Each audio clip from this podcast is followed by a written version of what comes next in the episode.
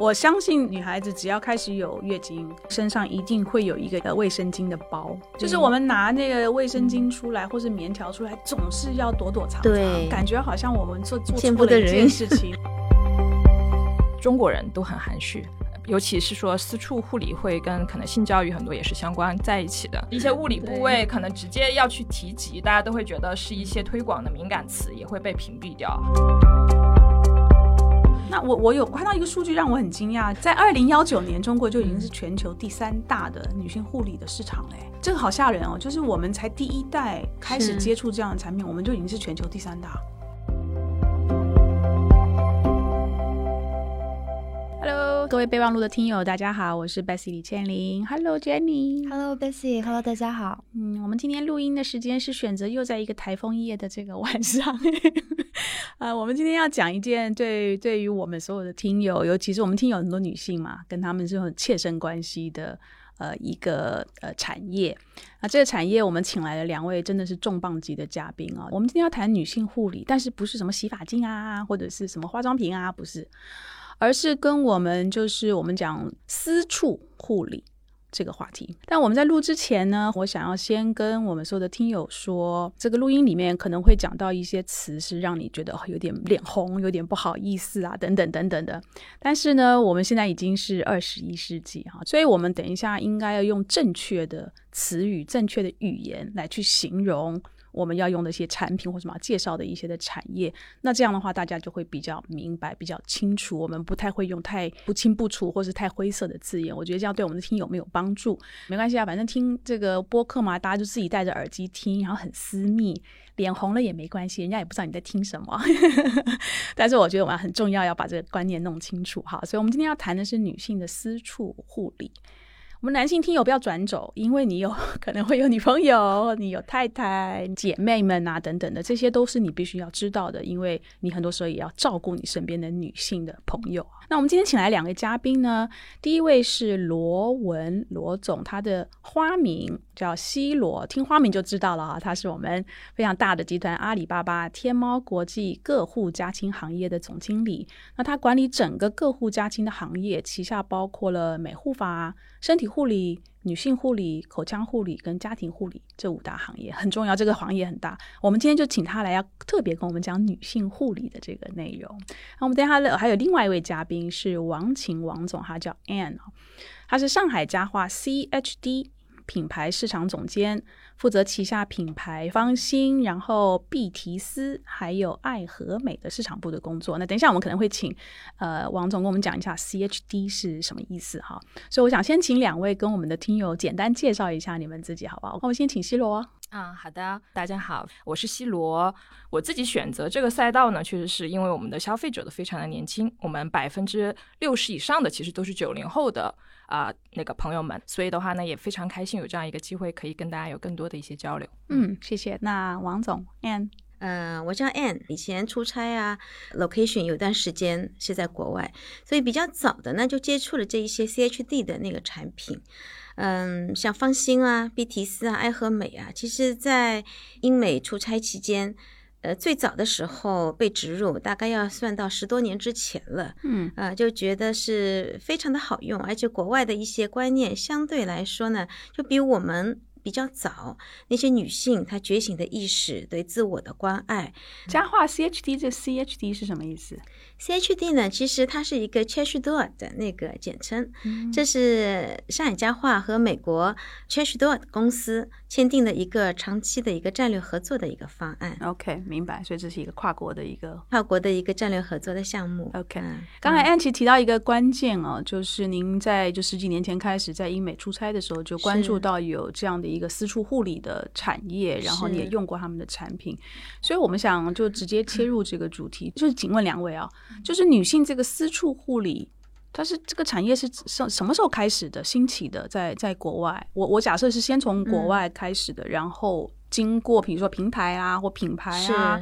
或者是甚至甚至网红啊介绍到国内的，所以国外什么时候开始的？然后你们你们观察到什么时候在国内也开始得到我们女性朋友的这个关注？国外比较早，大概半个多世纪以前就开始了。尤其欧洲嘛，嗯呃，我记忆中蛮深刻的就是我大概十多年前有一次出差去英国的时候啊。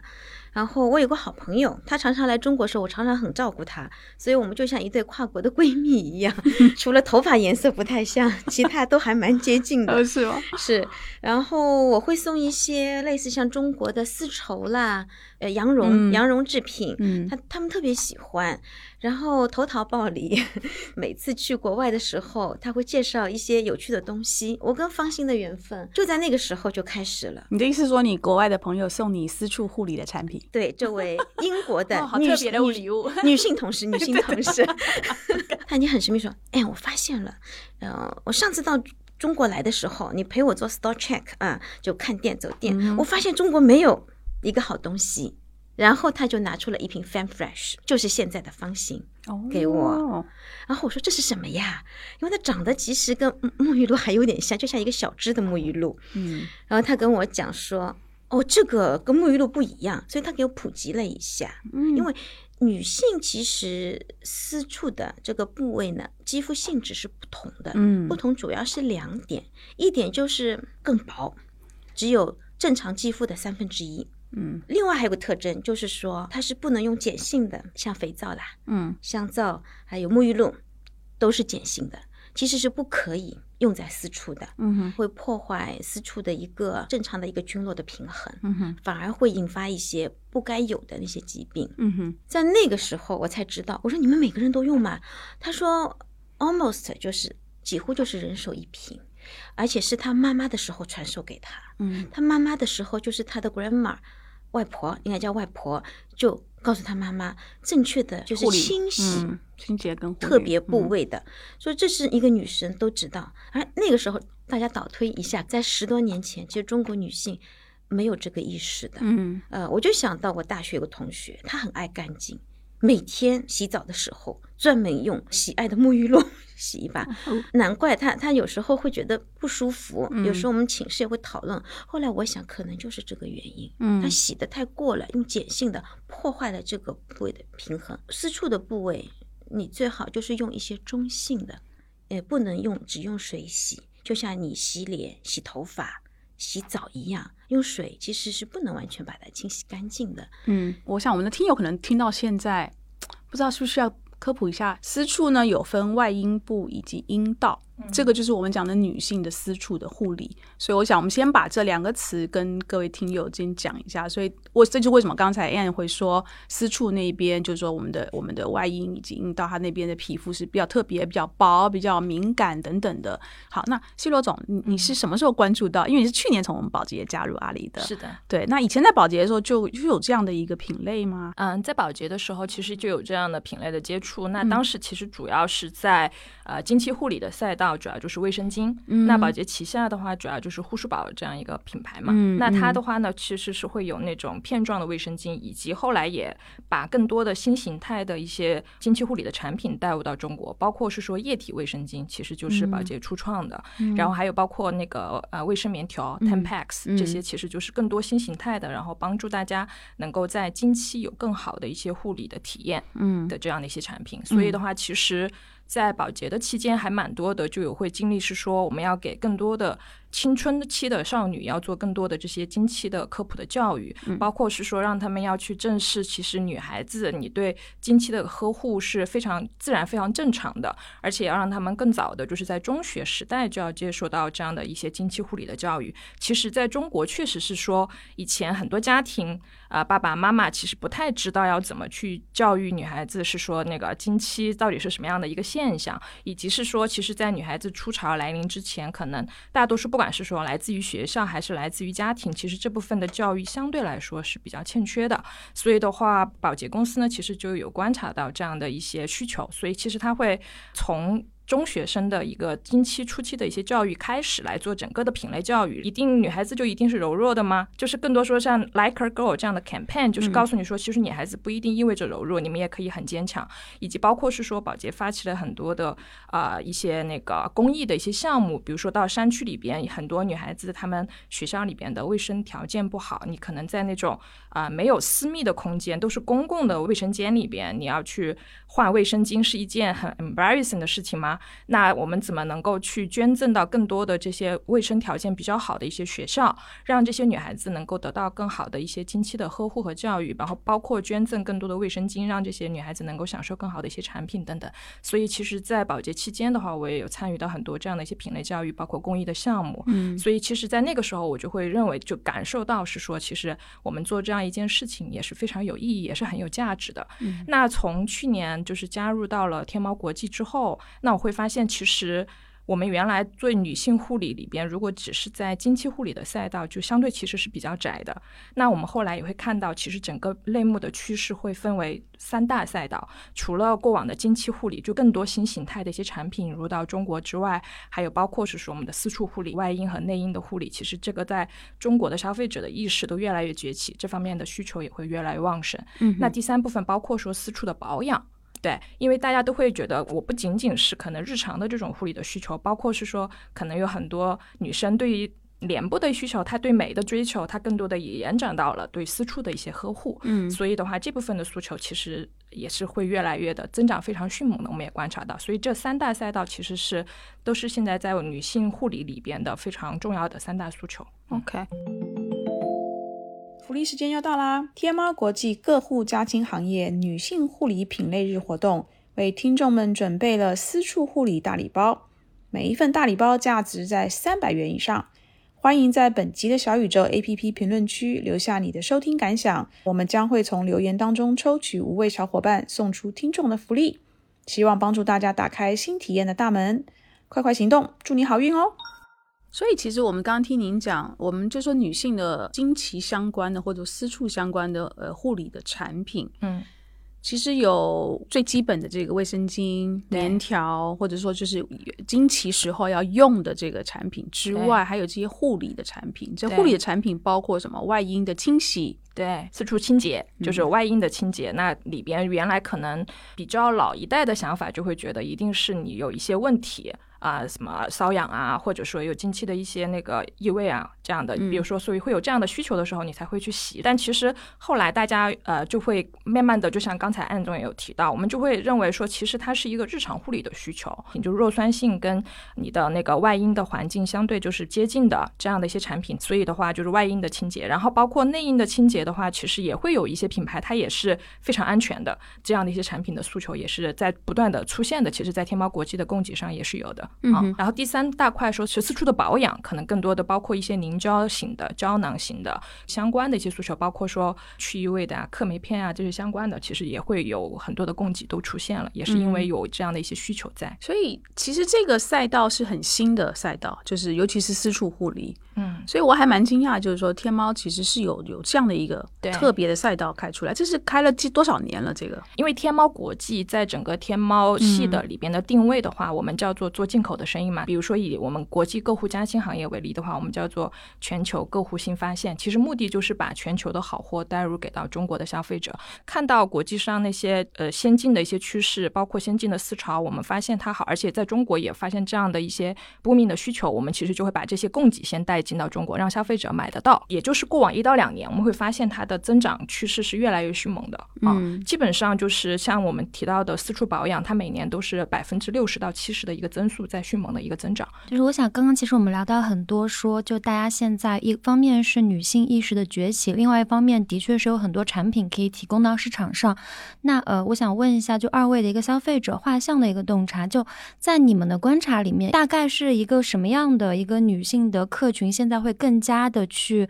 愿意去在私处护理上面去花时间和金钱？另外一个就是大家通常他们购买第一个产品的时候，是怎么能够了解到那个产品或者品牌信息的呢？比如说是品牌，他们可能是先看到品牌广告也好，还是说身边人的推荐也好，或者是在平台上面可能去了解到有这么一个品类，然后自己去探索，大概有了一个这样的知识，才会最后产生购买的呢？大致呢是这样，就是比较年轻的女性，她比较容易接受新的理念和知识，接受速度也会更快一些。那年轻女性呢，大概根据人生的阶段会分为两个阶段：恋爱、生子之前、之后。那之前呢，比如说求学的阶段，月经初潮了，茫然不知所措，怎么来处理？结婚生子了以后呢，那其实相对来说，可能私处的问题就会比之前更多了。整个的女性群体，无论是在人生的初期阶段，还是比较成熟的阶段，都是说要对自己进行一些保养的。啊，我看过一份研究报告，二十岁左右到四十五岁之间吧，这个阶段，他们其实是对一些知识，尤其是私处这些护理的知识是比较渴望的。但是大概百分之五十九的人表达说，我知识欠缺。可是我真的不知道说从哪里来获取这样的一些信息，建议就是说可以看一些垂类的。有比较好的 reputation 的医生的这一些账号。其实安总开头的时候，您讲到在欧美呢，有非常多年轻女性，她其实是可以从她妈妈那边去，对，就传承这样的一个护理的观念，因为她妈妈那个阶段就已经开始。因为我我其实后来去找了一些资料，你知道吗？现在甚至那个棉条哦，棉条还反反而是比卫生巾更早出现的一个惊奇的产品。就西文前三千年到第五世纪就出现过棉条这个产品，那时候还反而没有卫生巾，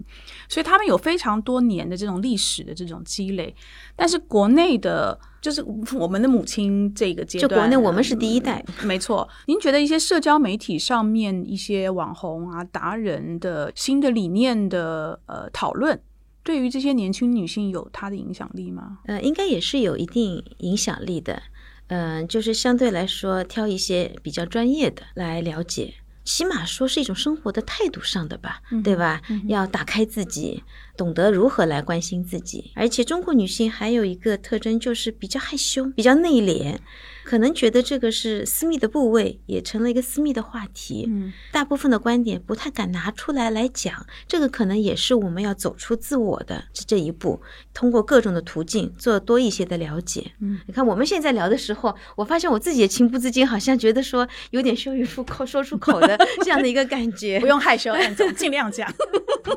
对我刚刚其实你讲，就我相信，呃，女女孩子只要开始有月经，身上一定会有一个月经的那个那个呃卫生巾的包。嗯，就是我们拿那个卫生巾出来，或是棉条出来，总是要躲躲藏藏，感觉好像我们做做错了一件事情，对，见不得人。然后呢，如果比如说要跟女性朋友跟她跟她因为身上没带啊，也是这样偷偷摸摸的，好像我们做错了一些事情。所以其实就像您讲的，我觉得女性意识的这种抬头吧是很重要的。嗯，那我我有看到一个数据让我很惊讶，就是说我们虽然这是第一代去了解这种女性护理的产品哦。在二零幺九年，中国就已经是全球第三大的女性护理的市场嘞。是，这个好吓人哦！就是我们才第一代开始接触这样的产品，我们就已经是全球第三大。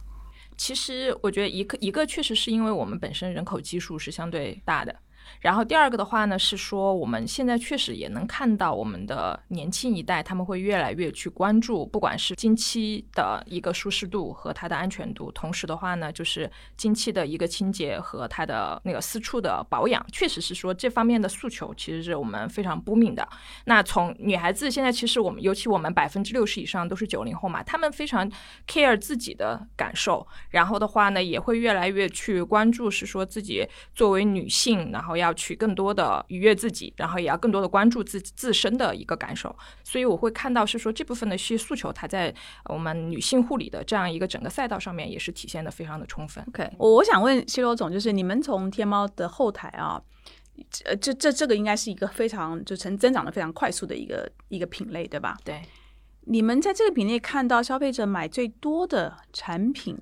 大概是哪几个产品？然后消费者在买之前，因为我们前面讲，其实我估计可能很多消费者他是没有太多的呃渠道可以去被普及，所以他们会不会就是问你们的客服或者问品牌的客服非常非常多的问题？才能够去决定，或是安心的去哦，这个是应该，我现在是需要这样的产品来去做购买。消费者其实现在啊，最大的诉求就三大卖点，最核心的诉求的话，其实是在我们的呃日常的清洁的趣味，嗯，然后是那个杀菌，然后包括止痒。这三个其实是我们在呃私处护理上面最大的三个诉求。那相关的跟这个对应功效相关的一些产品，都会是我们卖的比较好的。对的，对的。作为平台，我们也觉得这个肩上的责任很大，因为就像刚才其实安总、贝斯也都有提到，是说我们中国人都很含蓄，然后呢。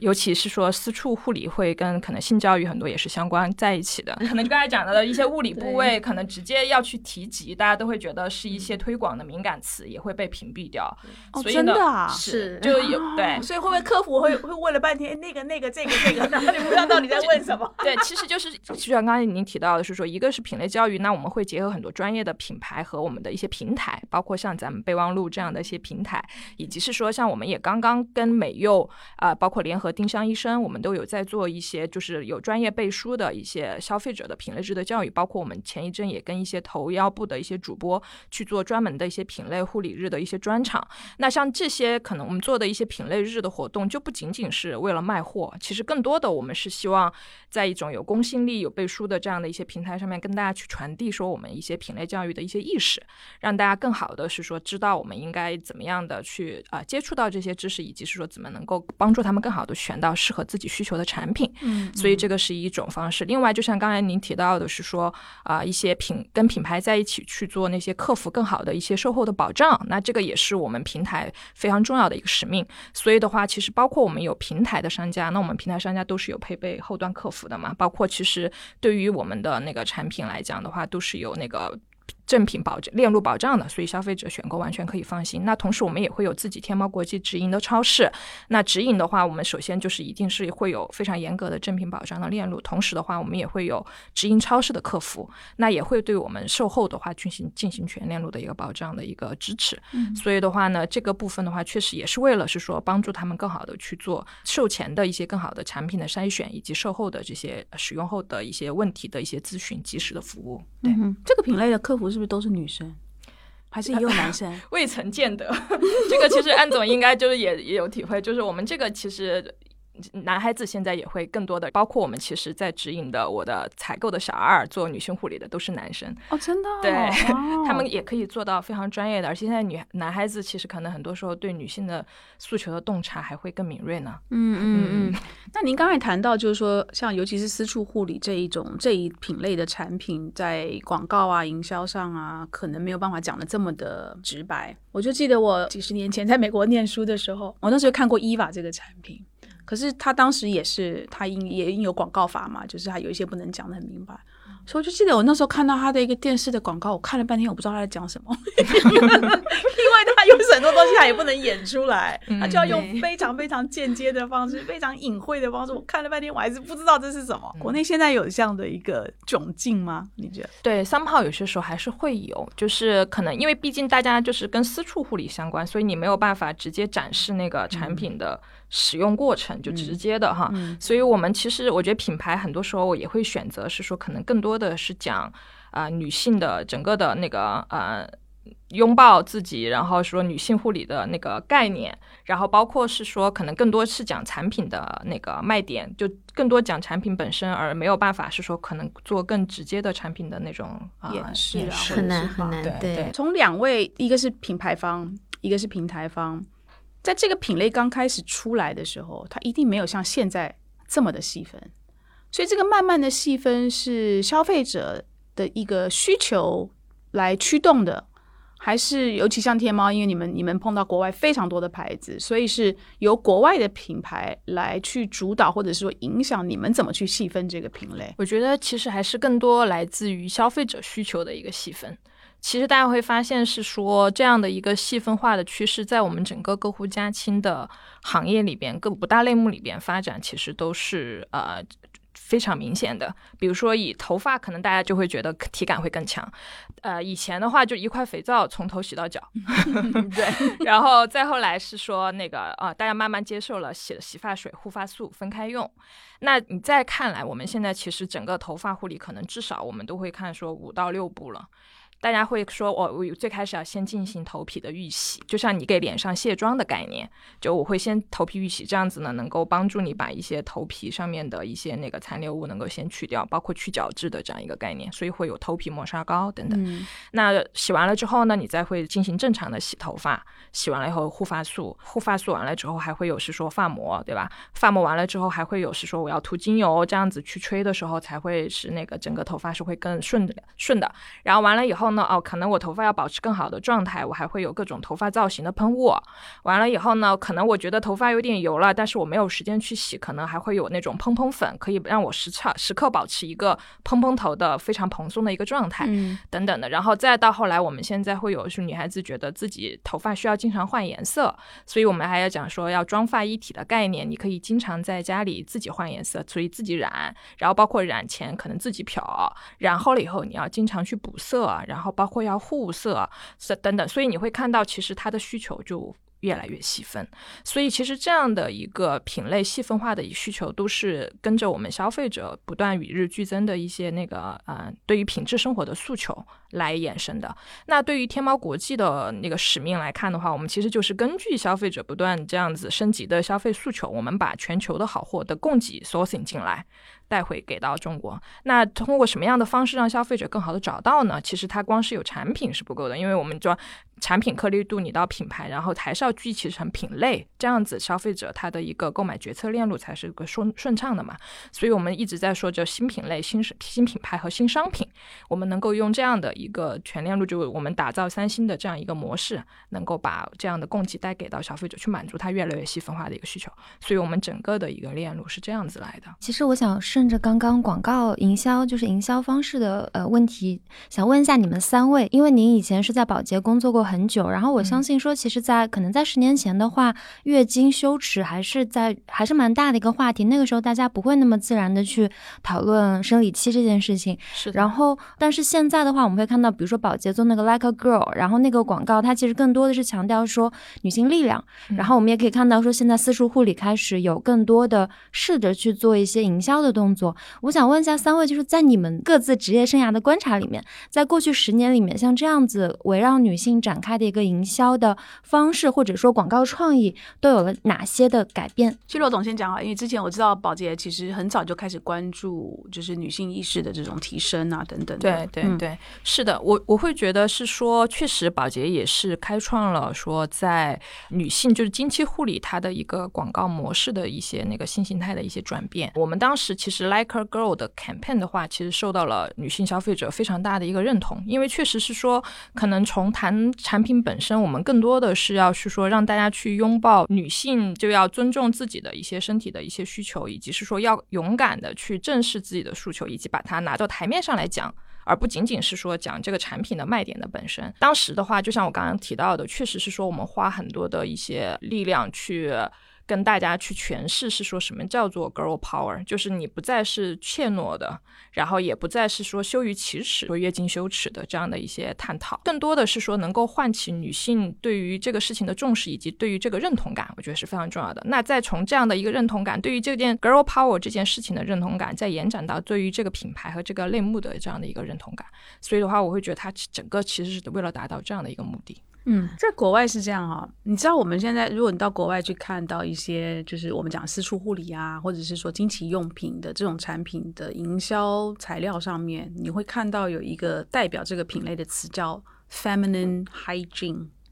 如果翻译直接翻译就是说女性的这个卫卫生用品，这个词呢，其实是在一八七三年的时候，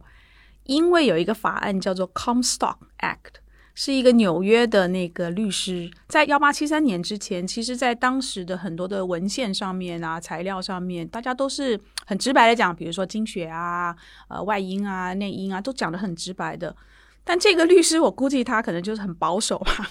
他就站出来说，我们必须要禁止这一些。会直接或者是间接影射性，就是性影射的这种词，用在这种大众会看到的材料上，我不管是营销也好，或者是教材上面，所以这个法案竟然就通过了。所以从幺八七三年的这个三月三号那一天开始，在所有的就是在当然美国了啊，在所有的这材料上都不可以再用原来，比如说经学啦这些名词。这个，然后大家想的好，那我不能用原来的词，那怎么办？我要创造一个词，这个 feminine hygiene 就在那个时候被创造出来。然后这个 feminine hygiene 开始正式被用在这种大众传播或是营销上面，是从从一九二四年，所以已经一百年了。所以其实过去在呃在欧美开始有新的一代的女性站出来，开始反对这个词，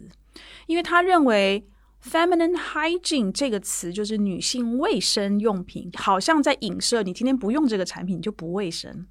它其实也某一种程度是在影射女性的有的一些的，比如说这个经期啊，或者是说外阴啊、内衣的分泌物，这些都是病，就不卫生，所以你必须要用这些才卫生。所以其实最近这个十年吧，有国外有就新一代的女性开始在反这个词。他们就觉得我们过去这一百年这个词，其实大家都觉得这不就是一个词吗？但是这个词背后其实带给了这一类商品一些非常负面的印象。所以我们刚刚讲，就是说女性月经来了，我我拿着卫生巾，我还要躲躲藏藏的，我还要拿一个小包去把卫生巾装在里面，好像不能让人家知道啊。然后我的卫生巾还要要要有花香味，因为好像那个月经来的时候如果有味道是会被人家嫌弃的。这个也很奇怪，就是你本来。月经来没人知道，你你用了一个很香味很浓的 卫生巾，大家都知道你进来。反正 anyway，所以就是最近开始有这样的一个趋势，就是新一代的女性开始在反这个词，她们要回归到她最原本，就是这件事情没有什么可耻的。我我不晓得在国内就是有没有女性朋友在比如说小红书啊或者社交媒体上讨论这件事情，我我好像没没有看到。但是这件事情是 在国外其实毒害了一百多年。其实是有这样的，是有这样的趋势的，所以他们开始有用一些非常非常正面，而且非常比如说罗曼蒂克的词，开始形容形容我们的，比如说私处好了，国外有一个有一个英文名字叫做 Lady Garden，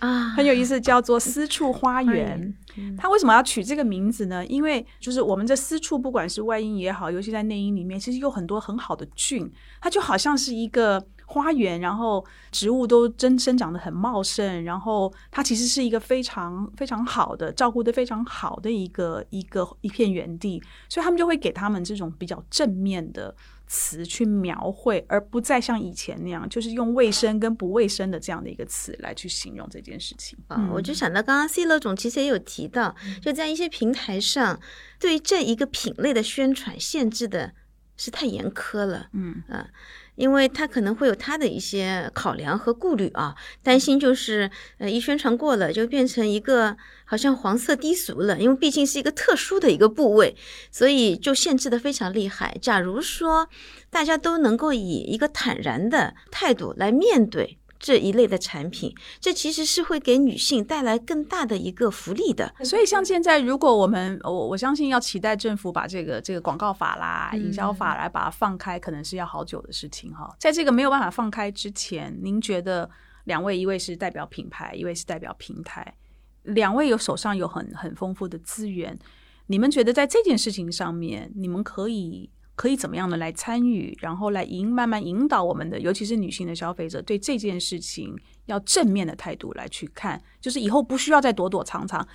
就是女生因为有月经，我有生殖的能力，我才能繁殖下一代，这是多美好的事情啊！对，我们在投放上面始终还是围绕着消费者的需求来的。那平台的使命的话呢，我们就会想说，怎么能够更好的去赋能在我们的消费者诉求的挖掘和我们的一个品类打造上面。那我觉得这里边核心可能对于我们平台来看，会做几件事情。第一个就是说我的一个。品类挖掘打造，我到底怎么能够把这个类目把货能够组起来，然后这样子的，而且我能够符合消费者决策树，能够把这个类目打造出来。那第二个的话呢，是说我们其实站内外的一些种草和分享，其实这个相对来讲还是呃。相对比较开放的，目前还是而且也是很包容的，而且也是很多受到消费者年轻消费者的喜爱的。所以的话，我们会更多的是联动这些就是有声量的，而且就是有公信力的这样的一些平台，更多的去做消费者的种草和互动。那另外的话，就是说我们其实，在我们的平台上面，除了是说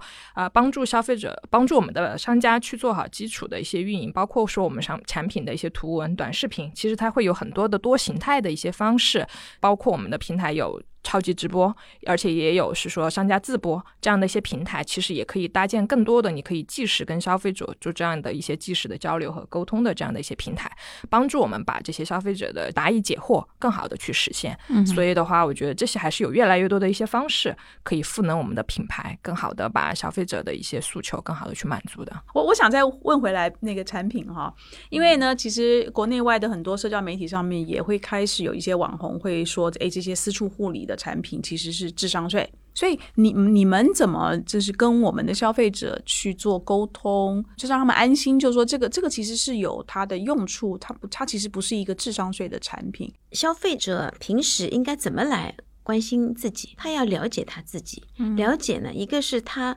生命的状态是在大概怎么样一个年龄阶层，第二个他要了解他自己的一个生活的方式。Based on 这个两点呢，他才会到第三步，他知道。自己应该用什么样的产品？就好像西罗总刚刚有提到说，一块肥皂从头洗到脚，这样的时代一去不复返了。嗯啊，因为身体的每一寸的肌肤都是要被你细心关爱的，尤其是女性朋友，因为女生的肌肤要比男生要来的薄，而女生的生理构造嗯也跟男生不一样，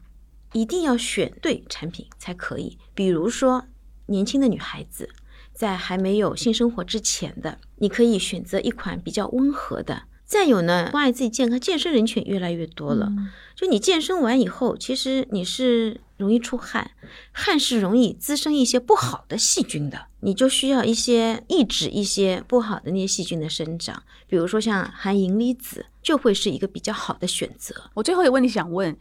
呃，因为我知道其实现在也有男性的私处的护理，对。男性是比较外显的，好，所以他的生殖器是比较外显。那尤其是开始有性行为的发生的时候，如果男性又不戴安全套的话，其实男性的这个生殖器官的清洁对女性来讲是格外重要的，因为性行为的这个生殖器官是要进到女性的身体里面。所以第一个，我们的如果男性听友听到现在还没有转走的话，我给你鼓鼓掌。所以如果你有女性的，比如说你有女朋友、你有太太等等的，所以请你对你的太太、你的女朋友负责的话，你其实也应该要开始去想，你怎么去更彻底的去做一些你的生殖器官的这个清洁。那我觉得女性朋友的话，听到现在，我觉得你也可以让你的男性的伴侣。去注意一下，他平常有没有关心这件事情？因为很多时候，因为女性是就是阴道是在里面的，所以如果有一些菌是随着男性的生殖器官进到我们的阴道里面，其实是带可以带给女性很多病变啊，或者是细菌的感染啊等等的。所以这件事情不是不是只是女性自己关注，其实我们必须也要提倡男性的朋友也开始要关注他们自己的这个私处的护理。跟保养对吗？不过话说回来，安全套还是最好要是需要的，这个是最最安全的一个。但是男生啊，就如果他不在意的话，可能对他自己的伤害没有那么大，但是真的是会伤害到呃女生的。是那西罗总，男性的护私处护理的产品有哪一些？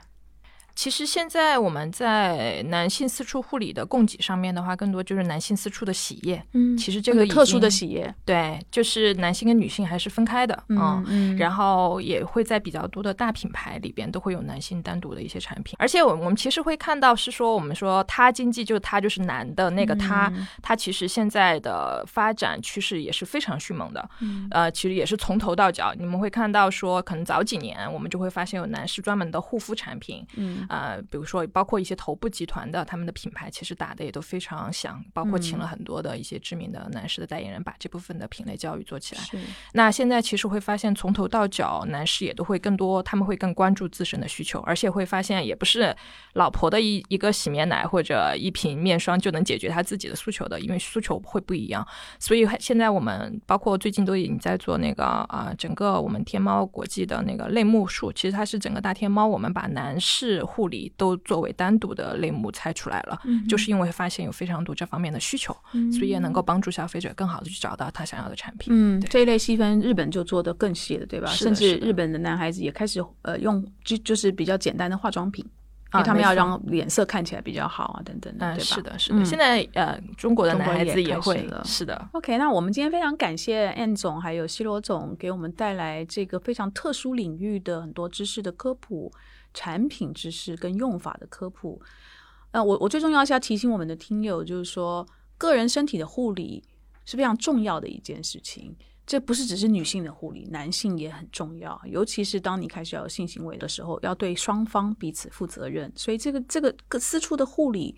在平时的护理重要之外，尤其是对你开始有伴侣的这件事情，这是一个对互相都格外重要的一件事情。所以我我们请大家就是说。呃，第一个提升你在这方面的这个产品的知识，然后现在其实有非常多的呃管道都可以拿到，就是说可靠的信息，专业的，尤其是跟大健康相关的平台，做更多一点的研究。然后如果你有时间，更最好也去问一下医生，比如说你现在的这个，比如说外阴也好，内阴也好的状况，生殖器官的状况，我应该要用什么样的护理？希望今天的这个备忘录能够让我们的听友呢，对自己身体，尤其是私处护理，又有一个新的认识。是，今天非常感谢西罗总，也感谢安总，谢谢 Jenny，谢谢 Bessy，谢谢 Bessy，谢谢。